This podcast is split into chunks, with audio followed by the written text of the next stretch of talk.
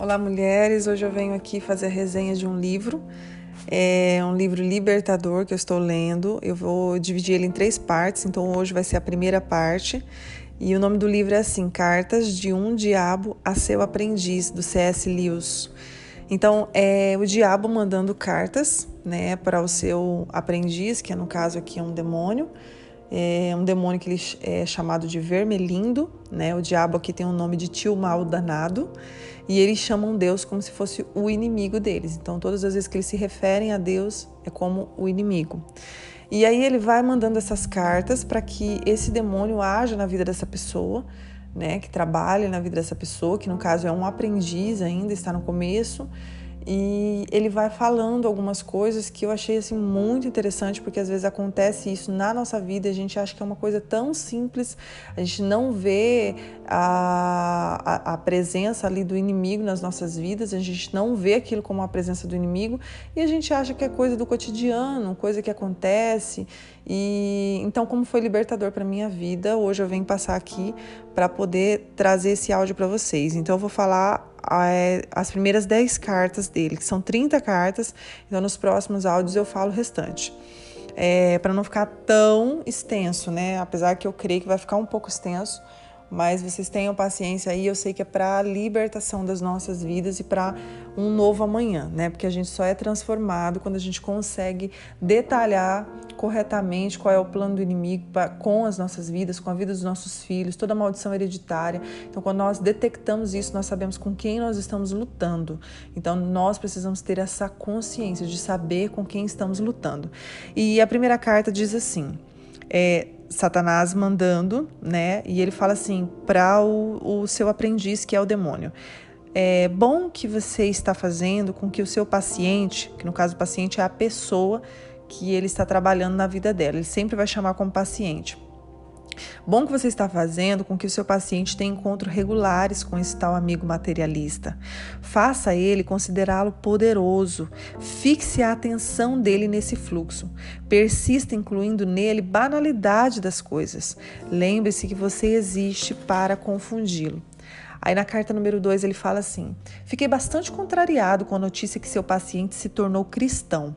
Precisamos tirar a maior vantagem disso possível, né, dessa situação. Os hábitos que ele tem ainda continuam militando a nosso favor. Quais são os hábitos mentais e físicos? Então você deve investir pesado nas pessoas vizinhas que sentam com ele na igreja. Trabalhe duro na decepção dele com essas pessoas. Torne tudo nebuloso na mente dele. Faça com que ele pense que tudo isso é uma hipocrisia. Então ele fala que ele aconselha que o seu paciente possa olhar para as pessoas do lado e ver pessoas totalmente, né, com pecados, com coisas ocultas. Para quê? Para confundir essa pessoa que acabou de aceitar Jesus, acabou de ter uma vida com Cristo. Falar, ah, se na igreja tem pessoas assim, no mundo também tem, então qual é a diferença? Então, que ele pense que na igreja não passe de uma hipocrisia. Por quê? Porque Satanás, a, a ideia dele, ou o que ele quer, o plano dele, é que nós saiamos, não esteja em contato com o corpo de Cristo. Por quê? Porque a igreja é um corpo, né? Os membros têm que estar ligados, unidos, né? Um ajudando o outro, um fazendo o outro crescer, é a palavra, é o contato com a palavra, a comunhão com os irmãos. Então, Satanás não quer isso. Então, ele faz de tudo para você sair da igreja, para você não ter esse contato, para você não estar entre os irmãos. A carta número 3, ele fala assim: Fiquei muito satisfeito com o que você me contou sobre o relacionamento desse homem com sua mãe, mas você deve tirar vantagem disso. Mantenha-se em contato com seu colega, que no caso, esse colega dele é o demônio que é encarregado da vida da mãe desse paciente. Então ele fala para se conectar a esse demônio para que eles possam agir é, corretamente, né, no caso, para tirar a maior vantagem dessa situação. Então, mantenha a mente dele focada na vida interior. Mesmo que ele pratique o autoexame, faça com que ele não descubra que há essas feridas dentro dele.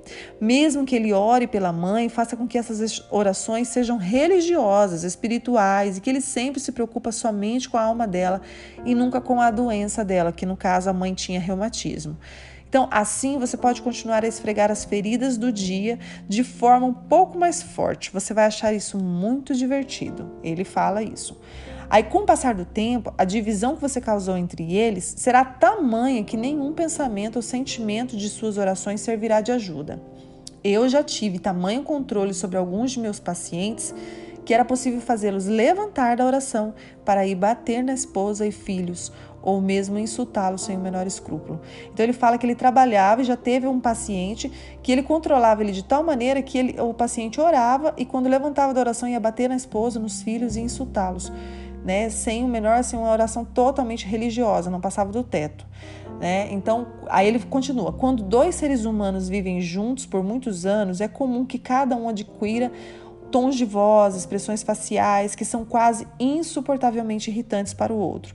Explore bem isso, faça-o ficar prestando atenção nas sobrancelhas erguidas da mãe, que ele aprendeu a detestar na infância, e faça com que ele fique refletindo quanto isso o aborrece. Sempre quando ele ouvir o tom de voz, ele já se aborreça, mesmo que as palavras não sejam ofensivas.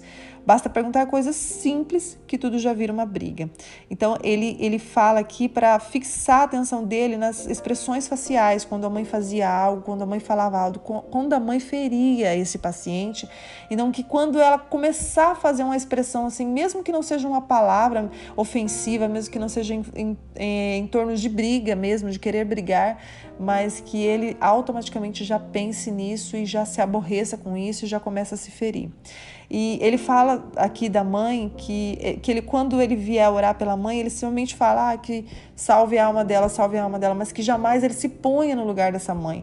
Talvez essa mãe dê aquilo que ela recebeu. Né? A gente vê isso é, diversas vezes a gente vê que as pessoas elas dão aquilo que ela recebe. Então, às vezes receberam na infância, né, surras, palavras e ela a tendência dela é repetir isso quando ela se casa, quando ela tem filhos, quando ela tem a família dela. Então, assim, aqui ele fala: faça de tudo para que não ore realmente pelas fraquezas, pela doença dela. A mãe, no caso, tinha reumatismo aqui. Então, assim, por quê? Para que não haja compaixão. Porque quando a gente tem compaixão e a gente ama a pessoa, a gente começa a pensar um pouquinho: poxa, por que, que ela é assim? Ela também teve feridas, ela também teve algo lá atrás. Então, você começa a amar a pessoa do jeito que ela é e assim ela é, é, vai sendo transformada. Então ele faz de tudo para que isso não aconteça, mas que, que, ressalte sempre sejam as feridas, no caso. Aí a carta número 4 fala assim: vamos falar sobre o tema doloroso da oração. Ele fala: a melhor coisa é mantê-lo longe de qualquer tentativa séria no sentido de oração. Olha só, gente que a oração dele seja superficial. Os preguiçosos e espertos jamais se prostrarão para orar. E isso é muito bom. Deixe eles pensar que a posição do corpo não afeta e nem faz diferença. Faça ele ter a atenção voltada somente para si mesmo. Sempre que houver oração, haverá o perigo de sua ação imediata. Sei de pacientes que pensavam que seu Deus era um objeto na parede ou uma localização física. Você entendeu só no quarto ou em algum lugar específico? Então faça com que ele permaneça orando para a coisa que ele fez e não para a pessoa que o tenha criado. Jamais deixe ele mostrar sua nudez na oração. Olha só, gente, ele quer que a gente ore por um objeto, né? Olhando e achando que Deus é um objeto, do que ou um lugar específico, só sinto Deus no quarto, só sinto Deus na igreja, né? Em algum outro lugar, mas que e não tenha essa ideia de que Deus é onipresente, onisciente e é o Deus que nos criou, né? Que jamais para o Deus que nos criou. E ele fala que jamais mostre, deixe ele mostrar a sua nudez. Por quê? Porque quando nós olhamos para nós mesmos e vemos os nossos pecados, as nossas luxúrias, as nossas soberbas, né, o nosso ego crescido, quando nós olhamos para nós mesmos, nós, a nossa tendência, quando nós vamos falar com Deus, é nos arrepender e Ele não quer isso. Então, sempre quando houver uma oração, é um perigo para Ele, Ele não quer que a gente faça e isso não quer que a gente se proste. Né? Eu creio que o Senhor ele ouve nós em, de qualquer posição mas eu creio também que a posição de se prostrar é uma posição de obediência, uma, uma posição de respeito. Os anjos fazem isso, então nós, como criaturas de Deus, precisamos fazer, estar mais prostrado perante o Senhor. Né? Aí a carta número 5 fala assim: eles estavam, fala que eles estavam em um cenário de guerra, porque esse livro ele acontece em um cenário de guerra. Então o diabo lembra o seu aprendiz que a sua atividade principal é minar a fé deles e impedir a formação de virtudes. Aí ele fala assim: quero que você faça um relatório completo das reações de seu paciente à guerra. É claro que a guerra é uma diversão garantida. Seria tão melhor para nós se todos os seres humanos morressem em hospitais caros, cercados por médicos, enfermeiros, amigos que mentem, pessoas treinadas por nós, sonegando ao doente a sua verdadeira condição. Olha só, ele diz isso para quê? Para que a pessoa, ele quer mesmo que a pessoa morra não achando que vai morrer. Por quê? Porque se a pessoa está em um hospital e todo mundo está dizendo, não, vai dar tudo certo, você vai conseguir. Às vezes eu sei que isso é, a gente sempre diz porque a gente tem fé, mas assim, é, não mostra o estado real para a pessoa, esconde a verdade da pessoa. Por quê? Porque a pessoa, se ela sabe que ela está correndo um perigo muito grave de vida, ela vai o quê? Automaticamente ela vai começar a refletir sobre as suas ações e o arrependimento vai vir sobre a sua vida. Então, ele não quer que isso aconteça. Então, ele não quer que passe pela cabeça do paciente que ele pode morrer a qualquer momento. A carta número 6 fala assim: Gostaríamos que ele ficasse num completo estado de incerteza, de modo que a sua mente fique cheia de imagens contrárias do futuro, sendo que cada uma delas desperte nele esperança ou medo. Não há nada mais eficaz que o suspense e a ansiedade para bloquear a mente humana contra o inimigo. O nosso negócio é fazer com que fiquem constantemente pensando sobre o que ainda vai acontecer, que no caso é, é as pessoas ansiosas. Fala que o paciente deve entrar no estado de conformação. Por quê? Porque quando ele entra no estado de conformação, Deus não ajuda quem entra nesse estado. Porque a pessoa se conforma. E quando a pessoa se conforma, a pessoa não crê que a sua situação pode ser mudada. E o que move a nossa vida é a fé, né? Aí ele diz assim: enfraqueça suas orações, desvie a atenção dele de Deus, faça com que um insulto ou o corpo de uma mulher prendam a atenção dele, mas em contrapartida faça ele refletir em termos como: ah, agora meus sentimentos estão se tornando mais puros, mais generosos. Faça ele olhar somente para si mesmo. Então ele quer que a pessoa já esteja entrando no, no ambiente do pecado, mas não que ela não tenha consciência disso, que ela pense que ela está cada vez mais puritana, cada vez mais generosa, né, cada vez mais perto de Deus. Aí a carta número 7, ele diz assim: é essencial manter o paciente na ignorância quanto à sua própria existente quanto à sua própria existência. O que, que ele diz aqui? Mantenha oculto dos seres humanos que o diabo existe. Ele não quer que a gente saiba que ele existe, que ele está trabalhando, que ele está ali próximo.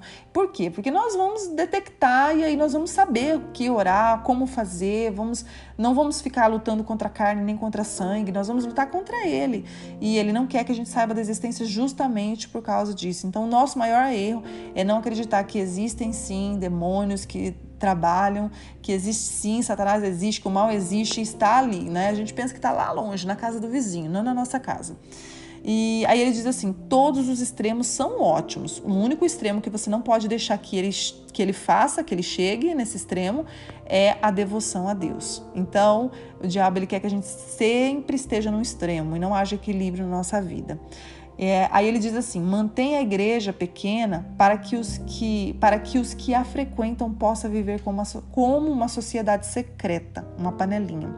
Então, o interesse dele é que realmente a igreja fique bem pequena, que pessoas novas que cheguem se sentem excluídas, né, por olhares, por comportamento, de maneira que essa pessoa não se sinta em casa, não se sinta família, como se a igreja fosse realmente uma sociedade secreta, então ela não cresce, ela não tem fruto, né, e assim por diante. Aí ele diz assim: mantenha a pessoa mais religiosa possível. Como? Fazendo ela participar de movimentos e que isso se torne mais importante do que a oração. Quanto mais religiosos forem os homens, mais seguramente os teremos em nossas mãos. As jaulas repletas de gente desse tipo aqui embaixo, olha só fala que lá embaixo no inferno as jaulas repletas de gente que religiosas, que se envolvem, que fazem, que estão ali na frente, é trabalho, é trabalho, é trabalho, mas que eles jamais tenham tempo para orar. Por quê, gente? Porque sem oração nós não andamos, sem oração, sem intimidade com o noivo. Como nós vamos casar com alguém que nós não temos intimidade? Como vai ser o nosso casamento, né, com Cristo se nós não temos intimidade nós como noiva do Senhor? Então é, é isso que ele luta para que aconteça. Aí a carta número 8 fala fala assim, fala sobre a lei da ondulação que as pessoas têm, né? Aí ele vai contando, as pessoas têm uma série de altos e baixos. E isso existe no seu interesse pelo trabalho, sua afeição pelos amigos, seu apetite físico. Isso é do ser humano. Enquanto ele viver sobre a terra, Haverá períodos de riqueza e vivacidade emocional e física e outros de entorpecimento de pobreza. Mas é preciso tirar vantagem disso. Sempre fazer o oposto de Deus. Confie mais nos períodos baixos do que nos altos. Deus quer encher o universo com um monte de pequenas réplicas repugnantes de si mesmo. Olha como ele fala sobre o ser humano.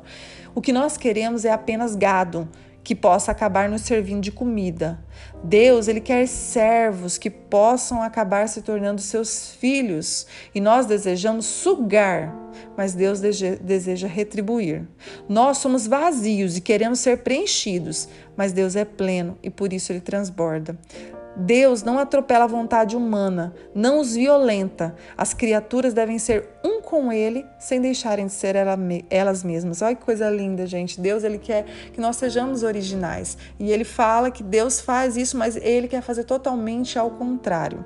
A carta número 9 diz assim: o ataque terá uma chance maior de sucesso quando todo mundo interior de uma pessoa estiver sombrio, todo mundo interior de uma pessoa estiver sombrio, frio e vazio são muito mais tendenciosos a serem levados à perversão. É muito mais provável que você transforme o seu homem num grande alcoólatra se lhe impuser bebida como um paliativo para o seu tédio e sua exaustão, do que encorajá-lo a beber só para ser descolado com os amigos. Mantenha-o longe do caminho de cristãos experientes, coloque dúvida nele ao lembrar dos primeiros dias de cristianismo que não passaram de um exagero. Ataque diretamente sua fé é, incrível aqui, né? Ele não quer que a gente tenha é, amizades com cristãos mais experientes, porque com certeza vai ver o perigo, vai nos alertar né? E aqui ele fala para que o vício seja colocado quando a pessoa está numa situação de tédio, de tristeza, não numa situação somente para beber com os amigos, para ser descolado, para ser divertido. E ele fala várias vezes aqui neste livro, várias cartas, ele fala que ele odeia a diversão do ser humano. Seja qual for a diversão, ele odeia ver o ser humano sorrindo, né? Aí a carta número 10, né, que é a última carta desse áudio, que diz assim: Que boa notícia que seu paciente fez amizades novas e muito desejáveis. E parece que você se aproveitou disso, tirou vantagem da vaidade social, sexual, intelectual de seu paciente. Nós conhecemos os humanos pelo jogo de olhares, tons, risos. Não é necessário palavras. Não deixe seu humano se dar conta de que esse novo prazer é uma tentação, já que os servos do inimigo têm pregado sobre o mundo e suas tentações. O induz a gastar mais do que pode e a negligenciar o seu trabalho e a sua mãe. Aqui no caso, como ele tinha um problema com a mãe, então sempre vai retornar falando da mãe.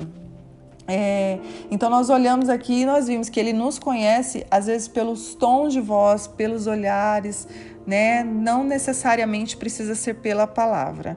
Então, gente, esse livro está me abrindo muito, muito a mente, né? Em questão a quem eu vou lutar, como eu vou lutar, quais são as minhas guerras. Então, que como aqui já falou, né? Que ele não tem interesse que nós saibamos que ele está por perto, que ele está ao derredor ali tentando nos tragar. Que nós possamos estar atentas, que o Senhor possa nos revestir a sua armadura, e nós não venhamos cair nas armadilhas de Satanás. E assim como esse esse livro tem aberto a minha mente. Eu vou fazer a segunda e a terceira parte desse áudio.